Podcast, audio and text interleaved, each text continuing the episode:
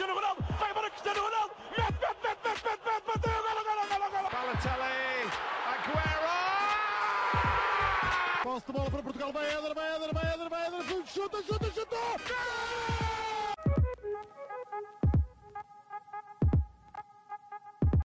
Hello and welcome to Panenka's Europe or Europa a Panenka in Portuguese, a brand new series brought to you by the members of the Portuguese podcast Os Panenka.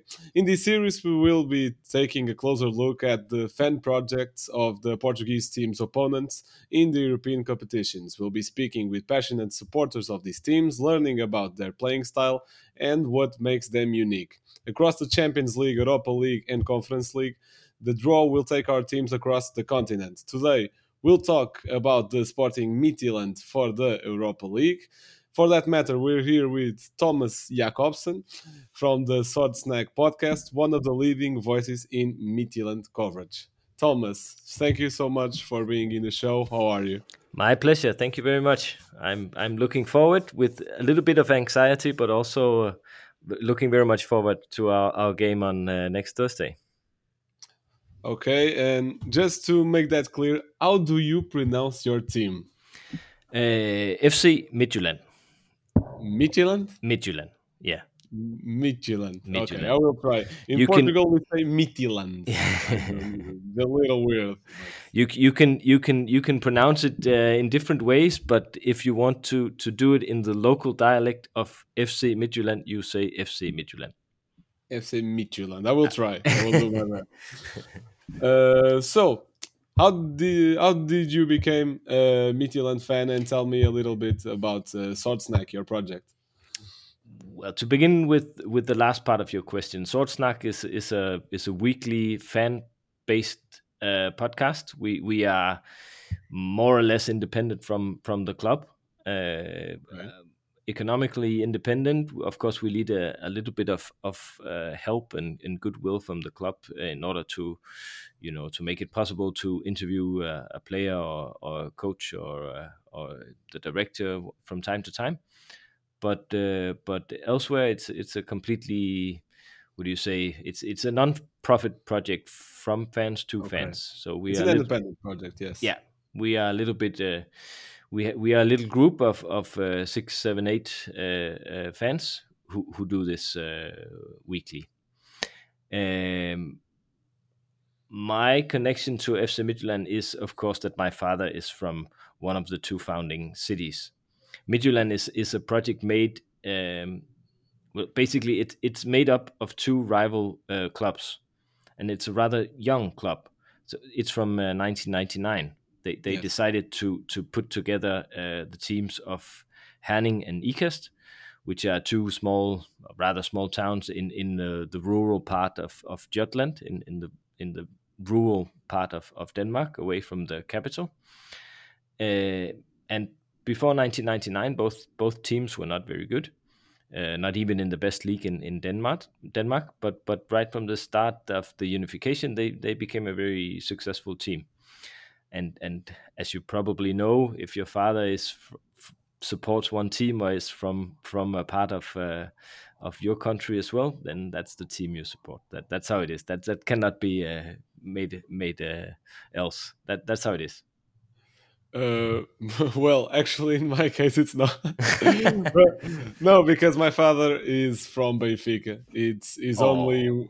It's his only weak point. It's being from Benfica. Do you do you still do, does he still wants to see you? Yes, yes, yes. Uh, I'm in his house right now. Don't worry. um, but yes, like it's a very interesting thing that you that you told me. That thing where you contact the club for interviews with players, directors, and managers. Because here in Portugal, our clubs uh, have a very close mentality. You cannot interview players. You cannot talk with anybody. Maybe an exception or two, but it's very rare and has to be. Um, has to be a little crying about it like you have to beg basically just to just to speak with someone Mm. for a few minutes it's um, it's bad in those terms and i'm happy that in denmark it's a little bit different I I think perhaps you can. Um, I mean, of course, the, the club is a lot smaller than than than the best Portuguese clubs, Hmm. and also uh, it's from a part of the country where. Um, I mean, of course, there are journalists and of course there are, there are local newspapers and so on, but it's not the most exposed club in in in the in the country. So you Yes. can you can. I don't know if, if there's a if there's a local Portuguese team, uh, you know, away from the away from uh, from the big cities. Uh, I'm not maybe familiar. maybe Braga, the, the fourth. maybe Braga, uh, yeah, yeah. maybe or, or uh, Vitória, uh, Vitória Sport Club that is uh, in Guimarães. Yeah, Uh, it's not like a, ve- a city, but Yeah. it's near Porto. It's very near Porto. But you can say that that that that we have we have the benefit of of a club that does not have too much um, media exposure already, so that they're they're quite willing to to help us. Uh, Oh yes, they want all the coverage that they can have. of course, and and Okay. we are also fans, and it's it's it's part of our project that we want to support the club. So we are not we are perhaps not the most critical uh, media coverage you can get. Okay, okay. It's not. Um, you try to read through, uh, like to held your um, uh, critics a lot or not. I mean, we're the, we're the biggest fans of the club, and and and uh, of course we You want the best. sometimes we do critical interview if if there's something we do not like, but but but uh, it's it's part of our role to all, all to promote the club. Yeah. Yes. Okay. Okay. So uh, before we tackle into Midtjylland and uh, your style of playing, what do you know about Sporting and uh, the Portuguese Championship? Not very much about sporting actually. Um, and and perhaps Portuguese football. we- We've the Danish national team and, and the Portuguese national national team has has met a lot uh, during the last twenty Yes, years. I think yes, uh, almost every qualification for the Euros or, or, or the World Cup, we've always been playing against Portugal. At least that- that's how I feel. Um, but Sporting, not not so much. I mean, Midtjylland actually has a quite close connection to Portugal, uh, and it's Really? a quite new one because we we have a, a, a, a collaboration, you can say, with uh, Mafra from the second division. Oh, CD I didn't know that. Yes, I know Mafra. Yes. Yeah, and and and uh, there's been speculation in Danish media uh, about us perhaps buying uh, the club or at least uh, taking taking Really? on the ownership of Mafra. Yes, Like in March last year, Marcelo took over Mafra. Marcel, the left back from Real Madrid, the ex left back from Real Madrid that is now playing in Olympiacos. Uh, he's Mafra. yeah he's part of the ownership, right? Or Yes, yes, yes. yeah, Part of the ownership. yeah. But, But I didn't um, knew about that partnership be, between Midtjylland and Mafra and s- the, then the loan of Diomande that we'll talk about Yeah. that later. yeah. Okay, we- okay. we have we, uh, also this winter and I think also last summer we uh, we exchanged some players and, and put some players on loan in in Mafra. Uh, Diomande, uh, for example, he we bought him last year from last summer from uh, from uh, Cote d'Ivoire uh, team, and and then we put him on loan to uh, Mafra. So in that sense, we we we ha- we have become closer to Portuguese football, and also in the last couple of years we've been playing. Um, uh, last summer, this summer, you can say uh, half a year ago, we played uh, Benfica in the qualification for the Champions League Yes, yes, yes. and really got slaughtered. Uh, I must say, A- and uh, also uh, last year or the year before, actually, we we but but last season we played um, in the group stage with uh, Braga in the in the Europa League. Oh, yes, yes, yes. So we I had do remember it now, but I, I didn't. Yes. so so we um we we lost uh, in Braga and won at home and and uh, almost made it through the group but uh, it was a difficult group. We almost made it but we missed one goal in the end. Okay, that is interesting because uh, uh, we already talked with the with the Club Brugge uh, project, and uh, they knew a little bit the Portuguese football, so it's interesting to know that cultural differences. But tackling into Midland, for those who the, do not know Midland as well, I will give you a little a little bit of context. So Midland is a recent club, as Thomas said. Uh, they have won three championships. Right now, they're seventh in the Danish Superliga. They were eliminated in the last 16 of the Sydbank Pokalen, or the Danish Cup, against Viborg.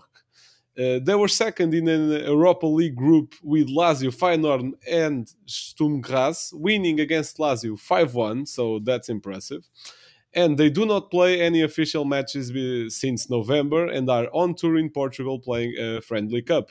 They won 1 0 against Ulsan on Monday and will play tomorrow, so Friday, uh, against Elfsborg in their history, they played against Sporting two times in the first round of the UEFA Cup in 2001 2002 season. Sporting won at home 3 2 and away 3 0. And the only player or manager that represented both teams is Ousmane Diomande, that we signed for Midtjylland this uh, last window. So, in all of this mess of information, can you please explain me to me what is happening this season uh, with Midland? Uh, it's it's it's been a very very difficult season for us. Uh, we've been in the top two of the league table for the last five or six years in in a row. So so uh, and and that's the only team uh, we've been we've been usually competing with uh, FC Copenhagen, the biggest Danish Danish team to win the league, and we've been been in the top two uh, every last five years. But this year, it's it's not very good, and it's uh, the Danish league structure is so that uh, after after meeting, we are twelve teams, and and after meeting uh, every team uh, two times, the league is split up so that the the sixth uh, worst teams will play again to avoid relegation and the six best teams will, will play to win the championships. So, so right now you're in the relegation not zone, but yes, the group. Yes, and and even though relegation, I think is is is is absolutely not a theme uh, that that that that that's impossible to to imagine.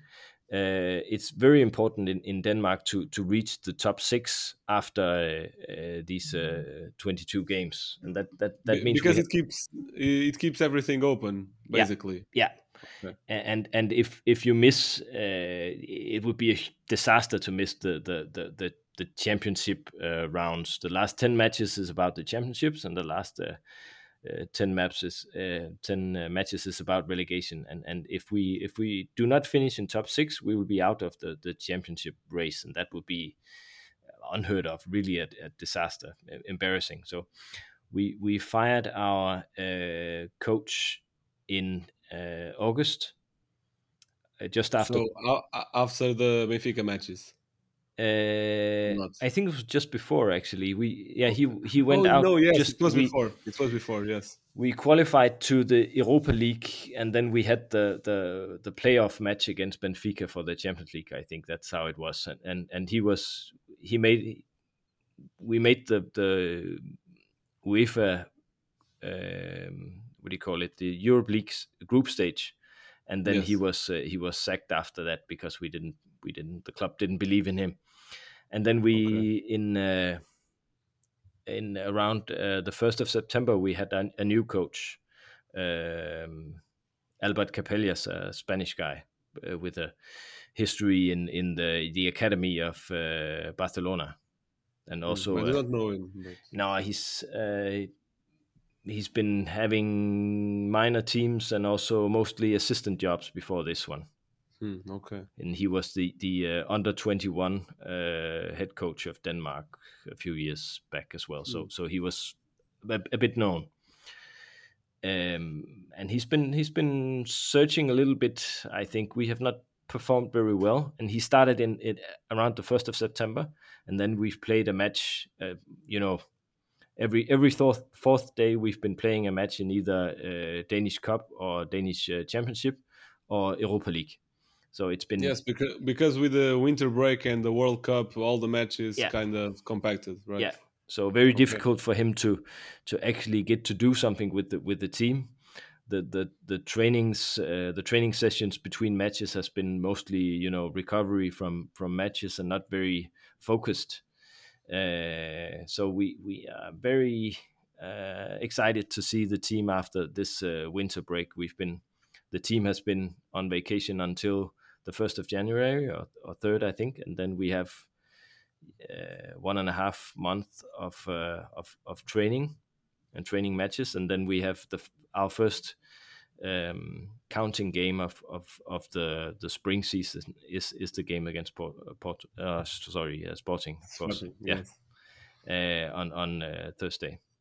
So so we are, you know, the, the the training the training matches they are they are hard to uh, they are hard to get a a real impression of the team, right? Uh, I mean, Of it's course, it's yeah. it's it's not you, you use uh, twenty It's six against players. lower and- clubs also, Yeah, yeah, right? uh, yeah so okay. it's quite difficult but uh, it's it's it's a very unusual season for midtjylland. Usually we are we are cruising to uh, at least a, a top three uh, uh, place in the league. And last year we won the the cup also. So that but but we made it through the the the Europa League uh, group stage in in the autumn against uh, Lazio and Feyenoord and, and Sturm Graz, even after a very bad start where we lost to Sturm Graz away. So that was we, we did quite well. Okay, but you're saying that um, Midtjylland is struggling, and that's true. But I'm looking right now at the classification of the Danish Superliga, and this is a bit of a mess, isn't it? Because uh, in Por- in Portugal we cover a lot, you know, uh, København, uh, Midtjylland, Brondby, and maybe Aalborg. And I look at the table, and Aalborg is in. Uh, is in relegation zone. Brondby two, Midtjylland is in seventh, København is third, and the first place in Nordsjælland uh, that last won the championship, I think, in 2011. So, uh, what can you tell me about this mess? It's it's it's a very uh, it's a very even league, and we got off with a very ba- a bad start, and also Copenhagen did did extremely bad. And usually Copenhagen is the team to beat, so that makes it even even worse for us. That that you know the. I guess when it when Porto or or um, uh, Benfica has a very bad start in Portugal, you would be extra bitter if Sporting as well had a very bad start. No, I mean, yes. it, it, it would Yes, be even yes. worse. We could, if we had just the usual points now, we would be ten points ahead, and that that that that makes it even worse. But um, some of the usually the the, the smaller teams have been uh, doing very well and and of course our local rivalry rivalry club uh, Viborg is doing extremely well and, and beat us in the in the cup also in the in um, in the last game of, of the autumn season. So that's that's ter- actually terrible. That sucks. yes, but but okay. So uh, wrapping up this mess that is the the Danish Superliga right now. Uh, what are the key players of your club? What are the players that you say that can make the difference in the game against Sporting? if you had been asking me two months ago, I would say Evander and uh, Anders Dreyer. Uh, Evander, I don't know if you've heard of him. He would he was uh, Yes, it was a Brazilian yes. rumor rumored to Portugal actually a couple of times, uh, a couple of windows back. Uh, he ended up uh, signing for Portland in uh, the MLS in the United States.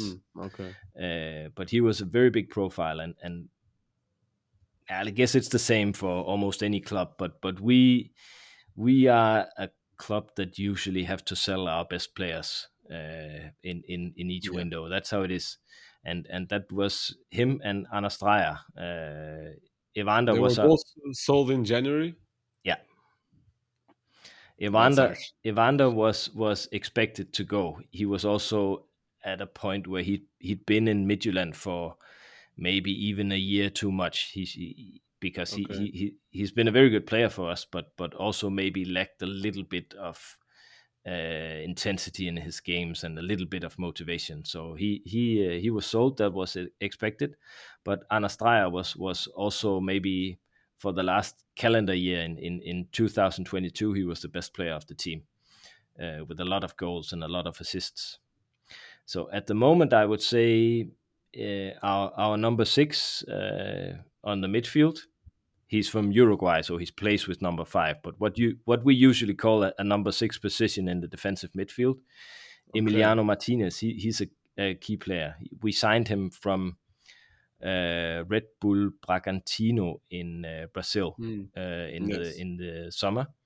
Uh, he's very good. He's been uh, been a, a huge uh, uh, asset for the club in in the uh, in in the Europa League, and also uh, Gustav Isaksen, our right winger. He uh, he was basically the architect who destroyed Lazio in, in that home game we won 5 1. Hmm. Uh, and you can say also Erik uh, Sviatchenko, uh, he's a central defender. He's a ve- he has a lot of routine and he's a club icon. And uh, he he was one of uh, the guys from our academy who made it all the way to to. Um, he played in Celtic in Scotland uh, also, and and a, very good uh, player who's now back in the in the club. So I would say that's our three uh, most uh, important players. Okay, that's interesting because uh, Sporting has also sold one of uh, the key players to Tottenham this window. That was Pedro Porro, the right wing back, and uh, one of the best players from Sporting is also the in the number six position, and he's also Uruguayan. Is Manuel Ugarte. So that's curious, and. Um, I'll be totally honest with you. When I saw the two games against Benfica, and uh, well, that was not your best uh, two hands um, uh, by far. But the impression that Midtjylland gave me, it was okay. This team, the, their playing style is pass the ball to Pione Sisto and uh, pray. So, and you did not uh, say his name. So, what's up to him? I know he has a lot of technique, but I think from the Benfica games, he has uh, he lacks decision. He has um, a problem with decision making inside the, of the pitch, but he's very quick. He's he's very quick. Uh, I guess maybe some of your listeners uh, remember him from his time in Celta Vigo as well. That that, Yes, that yes, must yes. be uh, yeah almost on the on the border to Portugal, right? Uh, he's Uh, yeah. he's um, Pione is a fantastic player. Uh, he he was uh, maybe one of the most talented talented players ever to play for Midtjylland. And then he was uh, he was sold uh, five six year, five six years ago to uh, to Celta and played played very well the first season, the first one and a half season.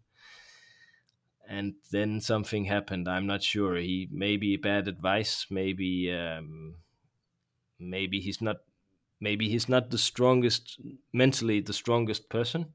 Hmm. Uh, I'm not sure. I, I I don't know him personally. He's always he's always very smiling and very very um, very happy when we meet him on the training pitch. Very um, he always says hello and very very nice nice person.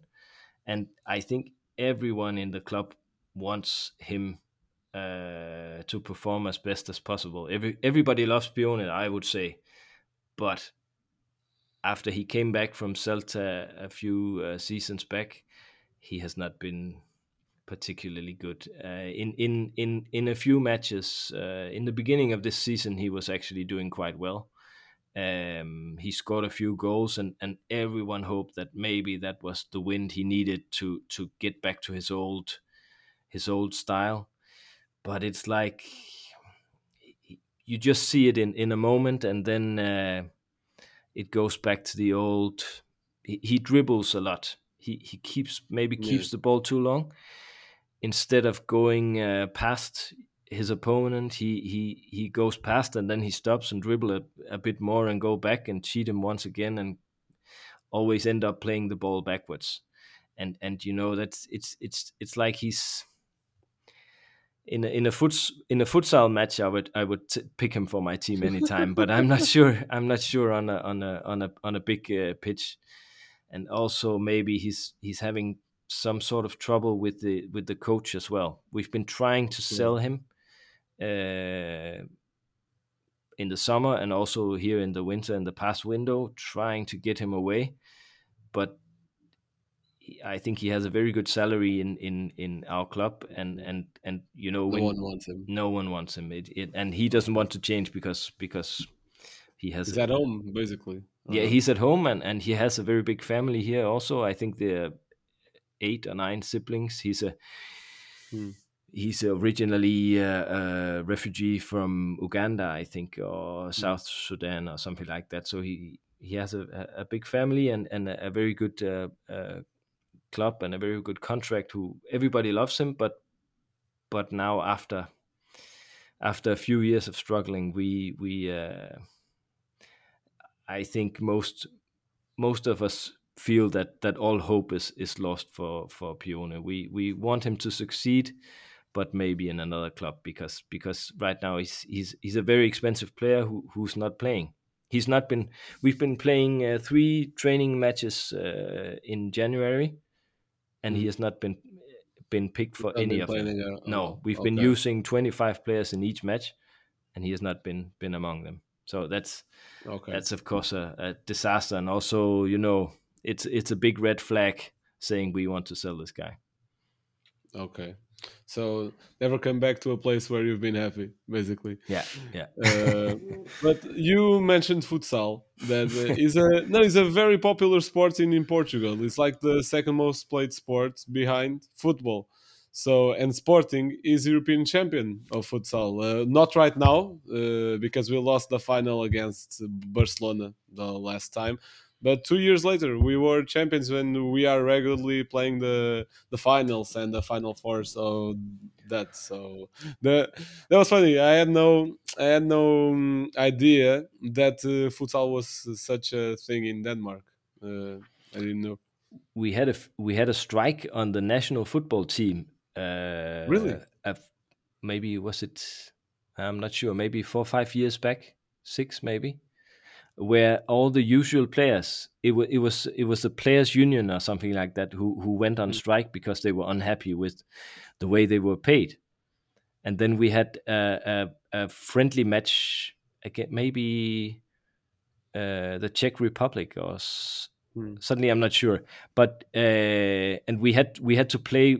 You know, in order to not have the match um, uh, cancelled. If we get the match cancelled, then then then there will be some sort of uh, fine or, or Okay, a problem okay. with the UEFA. So we had to play the match, and then the Danish play.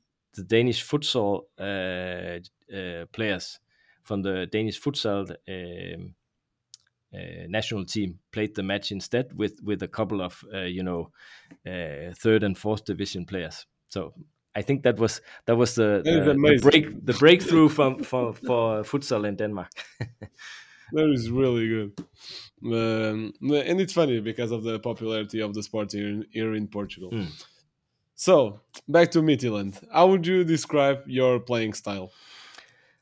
Again, it's a it's It's really a a, little bit difficult right now. it's a it's a difficult question because we haven't really been finding our our, our style from from all the um, the coach who was who was fired this uh, this summer, and and we haven't really really looked like Midtjylland for for uh, half a year now. It looks like in in in the usually we were playing with uh, with a physical team, a very energetic and and strong team uh, with tall players, and and we were very good on uh, standards and very good on headers from corners and so on. That we were one of the the, the, the best teams. That did, of course not the best teams, but but uh, we scored very many goals from from standards. We were very effective on our standards um, and our corners. But that's history now. That's a couple of years back, and we haven't really uh, returned to to those uh, uh, values and our strength in that point uh, now. Um, it looks like in, in the training matches we've been playing that we're trying to get back to a, a style of hard pressing and very dynamic play.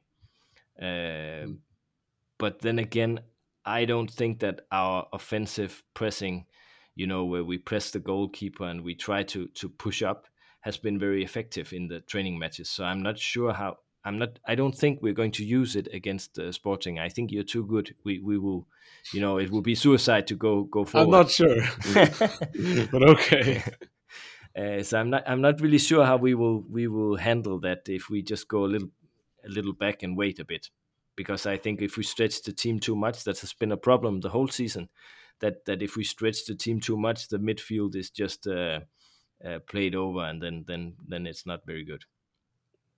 Okay. But but So, big yeah, no, tell me, tell me, tell me. Yes. big strong uh, players usually, but now we we we've been also with Evander was Evander was uh, this Brazilian technical very very he could do everything with the ball and he had excellent technical ability and and also vision in his play, but not have not the hardworking type, and and Hmm, and and uh, and and when him away, most Midtjylland fans think we will.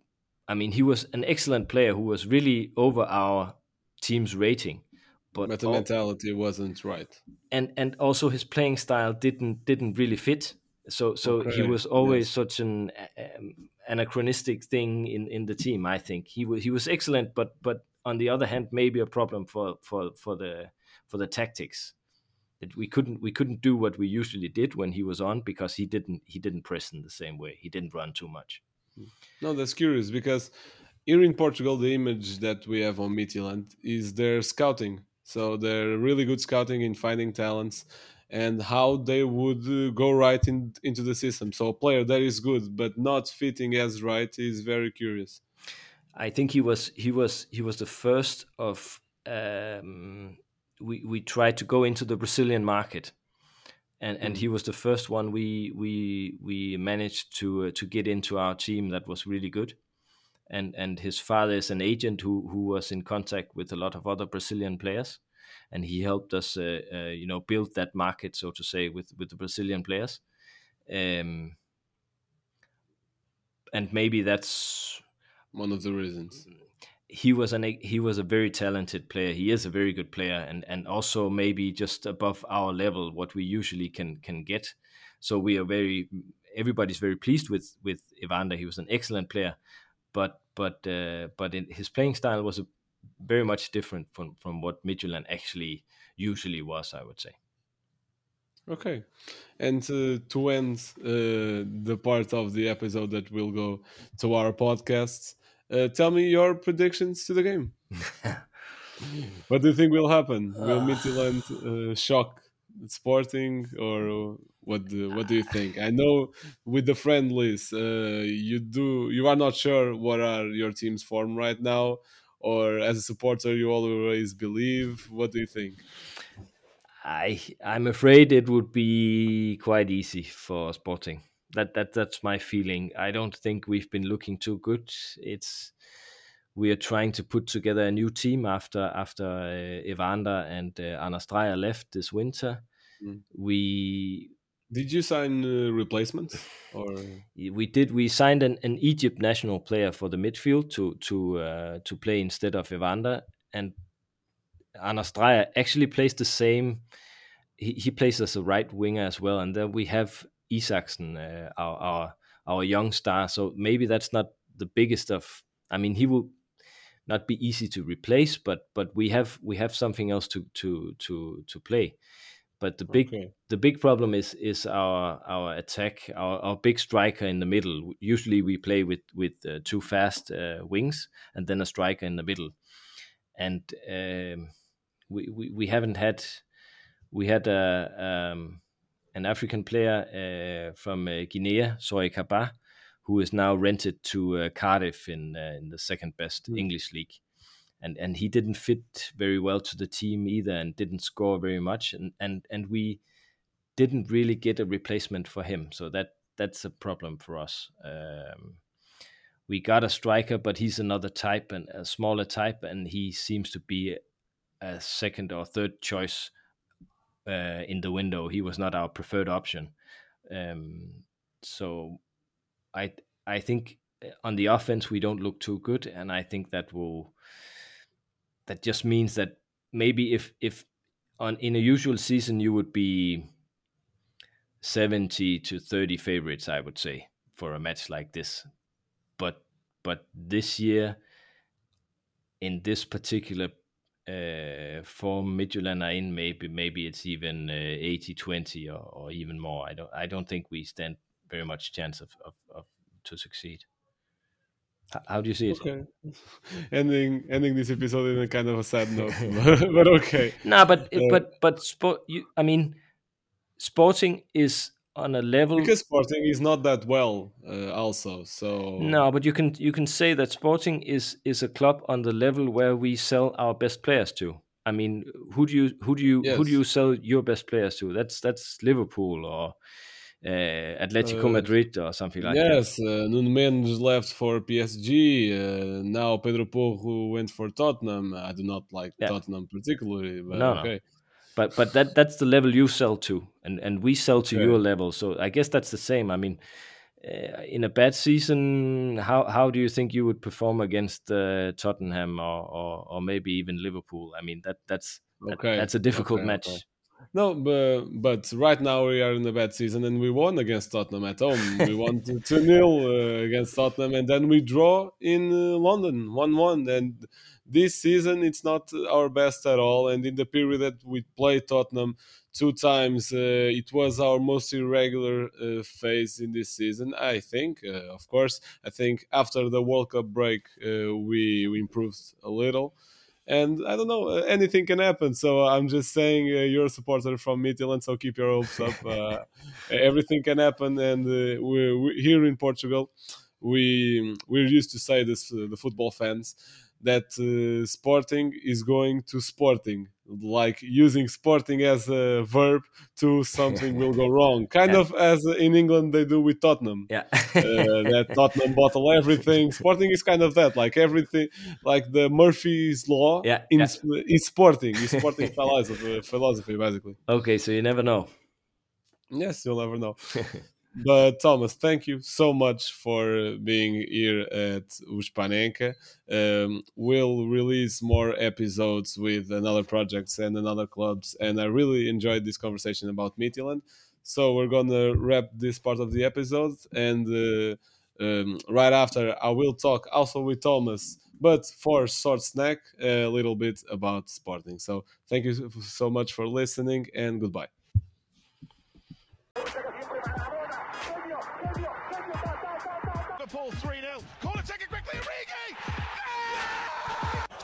Cristiano Ronaldo. Vai embora Cristiano Ronaldo. Mete, mete, mete, mete, mete, mete, bateu. Golo, golo, golo, golo. Balotelli.